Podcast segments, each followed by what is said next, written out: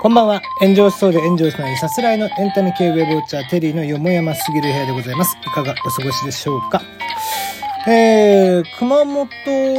とかね、京都、あ京都かな？えー、関西の方でね、えー、熊本ではアサリ、で、関西の方ではうなぎと。ていうので、まあ今日になってなんか産地偽装のですね、えー、ニュースが相次いで出てきてまし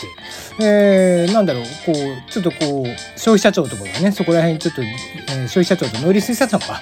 あたりが、えー、いろいろ調べてたんだろうなと。なんか同時、今日本当にね、えー、昨日今日でタイミング的にほぼ同じタイミングでやってきたので、まあなんか調べてたんだろうなっていうとこなんですが、熊本の方はね、なんか年間の漁獲量がアサリ20、20数トンっていうことなんですけども、全国に出回っているアサリの、え、ー、と、量っていうのが2000トン以上っていうことでね 全然上回ってんじゃねえかみたいな話になってて、まあなんか、え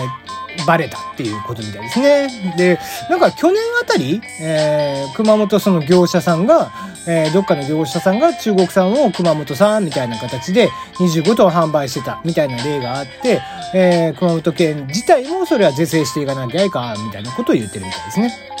で、これ、あのー、まあ、別に美味しければいいじゃんって話でもなくて、その産地偽装とかしてしまうと、あの、まっとうにやっている人たち、えー、どうしても国産とかでやろうとすると、えー、まあ、人件費とかの問題であったりだとか、まあ、あと味の問題とかで高くなるから、えー、それをこう、ね、安く、えー、こ熊本産ですよとかって言って売られてしまうと、ちゃんと熊本で熊本産を、えー、販売している、えー、熊本で取って熊本産として販売している人たちにとっては、もう大打撃なんですよね。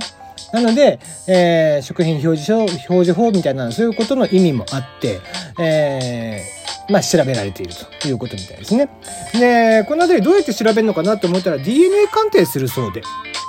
あこういうところでも DNA 鑑定っていうのは使われてんだな、なんていうふうにも思ったりもしました。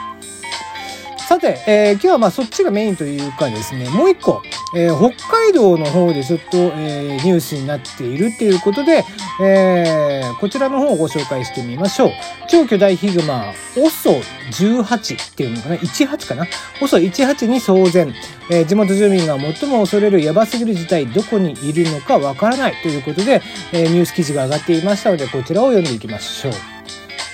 えー、体重は推定でおよそ 400kg 立ち上がって手を挙げれば高さは 3m の超巨大ヒグマの被害が北海道で相次いでいるということらしいですね。えー、このクマ、オソ18と呼ばれている、えー、オスグマ、えー、200kg の牛も真っ二つに切り裂くほどの怪力で、その被害によって牧場を畳む経営者が出てくるなど深刻な問題となっているそうです。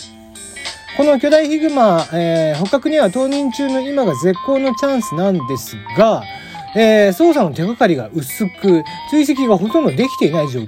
そのため、地元関係者たちは焦りをにじませているということなんですね。えー、通常この熊っていう、えー、生き物なんですけども、まあ、あの、古くはですね、えー、まあ、日本で一番、えー、熊の被害に遭ったって言われる三毛別ヒグマ事件。っていうのが、えー、1915年、大正4年にかけてあったんですけども、これはエゾヒグマが、えー、何回も民家を襲って開拓民である7名が死亡、3名が重傷を負ったという事件があったんですね。で、えー、まあ、こう結果的、結果的にはまたぎの人によって射殺をされるわけなんですけども、えー、熊ってですね、一度、えー、例えば人間の肉を食べたりとかすると、えー、それを覚えてしまうんですね。あの、人間の肉の匂いみたいなの。で、えー、同じに、えー、餌を好むっていう習性があるもんで、なので、えー、一度村が襲われたりとかすると、もうそこは何回も襲われてしまうっていうことなんですね。で、えー、まあいろんな、こう、三毛別の、えー、ヒグマ事件に関しては、いろんな、こう、えー、原因っていうものがあって、まあ例えば教訓で、えー、火を恐れない。っていう方ですね。えー、まあ、例えば火、野生動物は火を怖がるというふうに風説はあったんですけども、えー、ヒグマはは、えー、全然これを拒否反応を示すことがないと。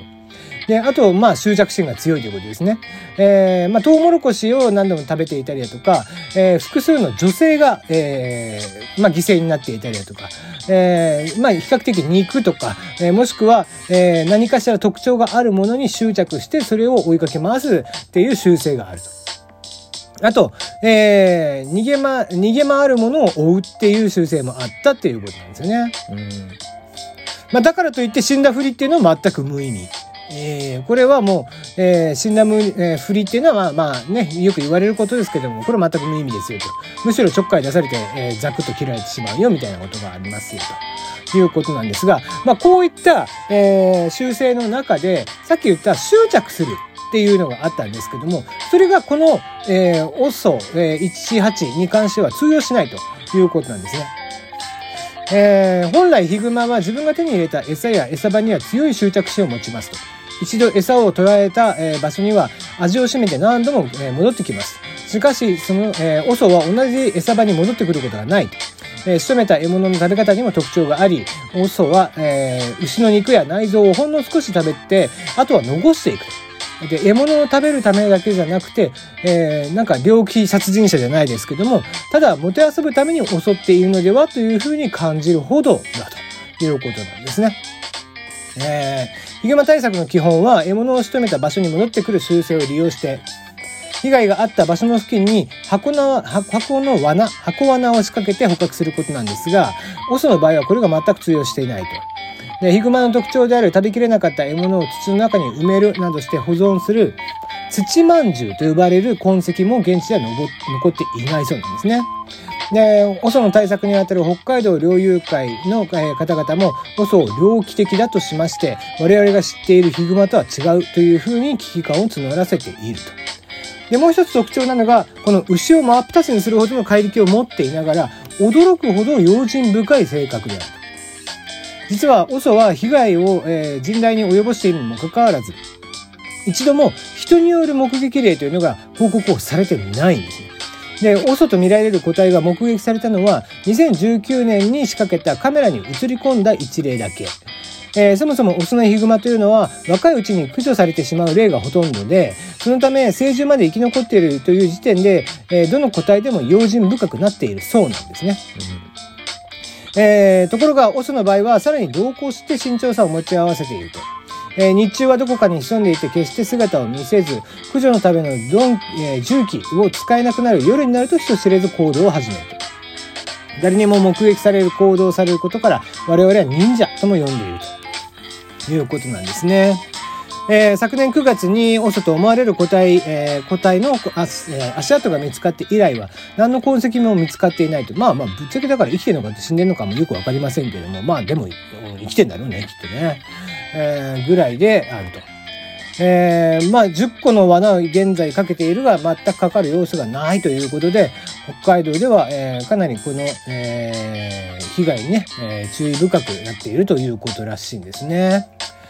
えー、まあ、餌場がね、減ってしまうこの冬場の間というのは、熊は冬眠をしてしまいますが、えー、その間に、えー、できるだけ殺したいというのが、え、まあ、猟友会の意思なんでしょうけども、え、この瞬間にも、え、彼らは、かまあ、オソに関してはね、え、冬眠をせず、山の中を移動している可能性も高いんでは、ということらしいです。またちょっと完全に成獣でもあるということから、もしかしたらすでに、まあ、家族ね、えー、子供とかもいて、えー、その子たちも大きくなっている可能性があるから、第2、第3の OSO18、えー、18が現れてしまう可能性もあるということで、えー、現地の方々は注意を、えー、流しているということでございます。